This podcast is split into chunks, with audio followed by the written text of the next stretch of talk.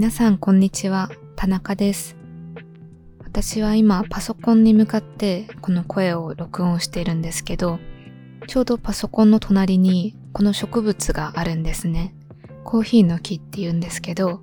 最近新しい葉っぱが出てきたんです。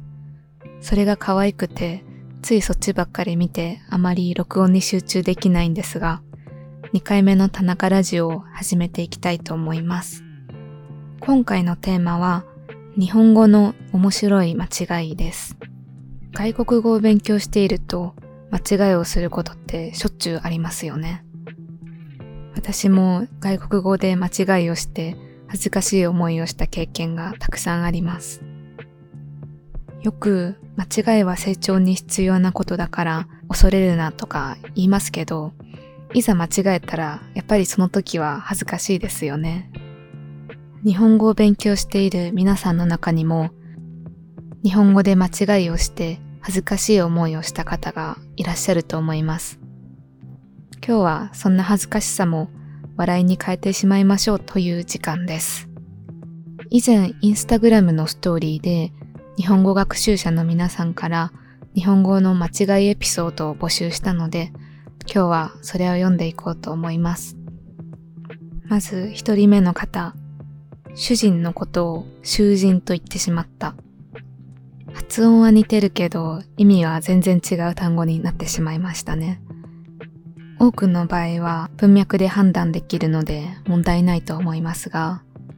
例えばビルとビールとか女子と上司とか同じような言葉が結構ありますよね。温めてくださいという時にあたたたたたたとなってしまった。温めてくださいとか温かいっていう言葉って日本人にとっても言いづらい言葉だと思うんですよね。少なくとも私にとってはかなり言いづらいです。なのでよく温かいの代わりにあったかいっていうこともあります。他にも例えば洗濯機ってすごく発音しづらい単語なので話すときは洗濯機って発音することもよくあります。なので次回コンビニに行ってお弁当を温めてもらいたかったら温めてくださいの代わりに温めてくださいって言ってみるのはどうでしょうかちょっと気持ちが楽になるんじゃないかなと思います。私自身も実は日本語で苦手な発音があるんですね。個人的にありがとうございましたっていう発音がすごく苦手なんですよ。本当によく使う基本的な言葉なんですけど、これを言おうとするたびにいつも噛んでしまうんですよね。昔、大学生の頃にレストランでアルバイトしていた時に、お客さんが帰る時にいつも言わなければいけないフレーズがあったんですよね。それが、ありがとうございました。またお越しくださいませ。っていうフレーズなんですけど、これが本当に苦手で、いつもありがとうございましたじゃなくて、あらしたみたいな感じになっちゃってたんですよ。何回練習してもそれがうまくできなかったんですよね。でも、ありがとうございましたっていう言葉は、バイトの日は1日に50回ぐらい言わないといけない言葉だったので、ちょっと苦労しました。次の方は、パソコンをパンコンだと思っていた。これ可愛いですね。カタカナのうんとそうを間違えちゃったんですね。でも、うんとそうとか、しとつとかって似てるので、紛らわしいですよね。もし家電量販店とかでパンコンくださいって言ったら、ちょっと不思議な顔されるかもしれないですね。次の方は、可愛いの代わりに怖いと言ってしまったっていうことで、そうですね。もし付き合ってる彼女とかに、今日も可愛いねっていう代わりに、今日も怖いねって言ったら、ちょっと怒られる可能性は高そうですね。私もさっきシェアしたみたいな日本語の言い間違いを日々たくさんするんですけど、言い間違いだけじゃなくて、漢字を書き間違えることも恥ずかしながらたくさんあるんですね。このエピソードは前にもインスタグラムかどこかでシェアしたと思うんですけど、